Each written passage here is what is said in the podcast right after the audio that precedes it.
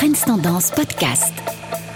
Bonjour, mon nom est Amit Saljawi, je suis le directeur du magazine économique Trends Tendance et j'ai donc le plaisir de vous retrouver quotidiennement sur ce podcast pour parler d'économie. Alors avec le recul, nous savons mieux à quoi nous avons passé notre temps durant le confinement et les dernières statistiques le prouvent, nous avons beaucoup, beaucoup consulté notre smartphone. Alors ce n'est pas un scoop en soi, mais ce qui est intéressant, c'est de savoir, de connaître l'usage que des milliards de personnes cloîtrées chez elles ont donc fait de leur smartphone. Alors d'abord au niveau chiffres, eh bien nous avons globalement consacré 50 milliards de dollars dans les magasins d'applications de Google et d'Apple lors du premier semestre 2020. C'est tout de même 23% de plus que durant la même période l'an dernier.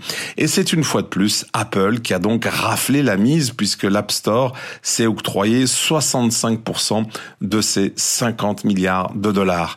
Alors parmi les applications qui ont donc généré le plus de revenus, on trouve assez étonnant Tinder, donc la fameuse application de rencontre. Alors je dis assez étonnement, car avec le confinement, bah, ce succès n'en est pas nécessairement de soi, mais il faut dire qu'avec 433 millions de dollars générés au cours du premier semestre 2020, eh bien les revenus sont tout de même en retrait de 19% par rapport à 2019.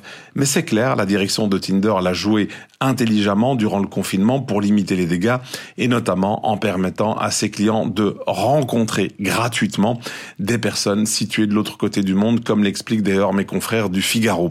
Et puis derrière Tinder, on retrouve plus logiquement YouTube avec euh, des recettes de 431 millions de dollars et ensuite la nouvelle application chinoise TikTok avec 421 millions de dollars. En revanche, si on quitte l'aspect purement marchand et qu'on se focalise sur la popularité des applications, bah là il n'y a pas de grand changement. On retrouve sur le podium des six premières places, eh bien toutes les applis du groupe Facebook, c'est-à-dire en clair WhatsApp, Messenger, Instagram et bien entendu Facebook. Mais on retrouve aussi à troisième place une autre application, Zoom en l'occurrence, l'application de visioconférence qui a donc bénéficié à plein pot du télétravail.